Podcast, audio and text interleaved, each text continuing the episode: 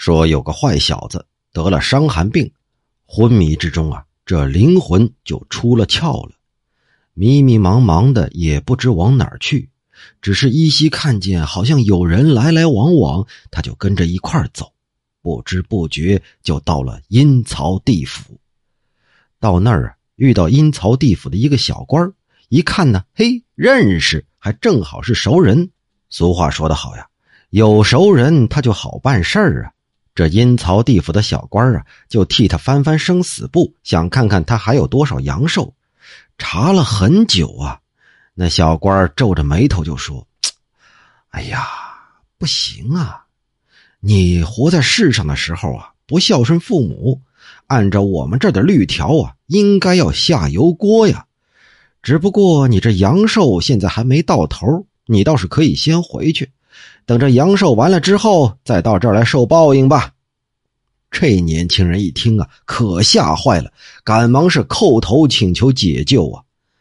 那阴间的小官摇着头说：“嗯，这种罪呀很重，我也解救不了啊。就算是如来佛来了，他也是无能为力呀。”年轻人就痛哭流涕，哀求不止。那阴曹的小官啊，想了一会儿，说道。呃，有个故事，不知道你听过没有？说有一个禅师啊，登上法坛来问：老虎脖子上的铃铛谁能解下来？大家都在琢磨，还没来得及回答呢，一个小和尚就说了：“那为什么不叫那个系铃铛的人去把它解下来呀？”哎，这就是所谓的“解铃还须系铃人”。你呀。对父母不孝顺，还是得你自己去向自己的父母忏悔，或许还有希望免了这个罪呀。那年轻人呐，担心罪恶太重，也不是一时忏悔就能有效的。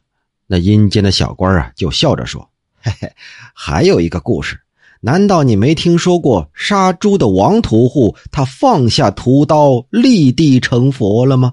还没等他们聊完。地府啊，就派了一个鬼卒把这年轻人给送回去了。他的病啊，一下子就好了。